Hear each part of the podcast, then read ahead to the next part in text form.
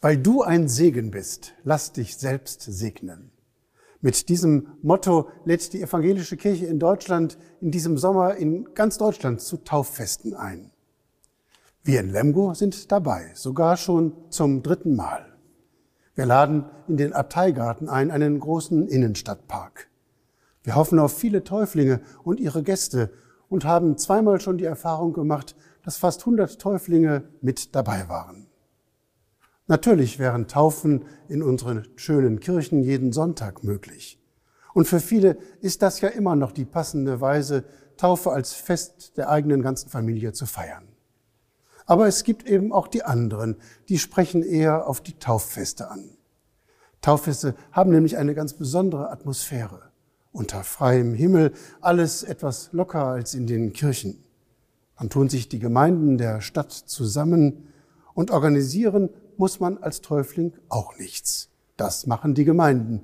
Die zeigen sich bei solchen Tauffesten von ihrer gastfreundlichen Seite.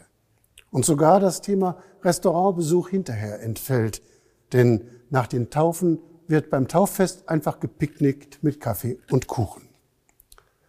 Jesus hat sich am Jordan taufen lassen von Johannes dem Täufer.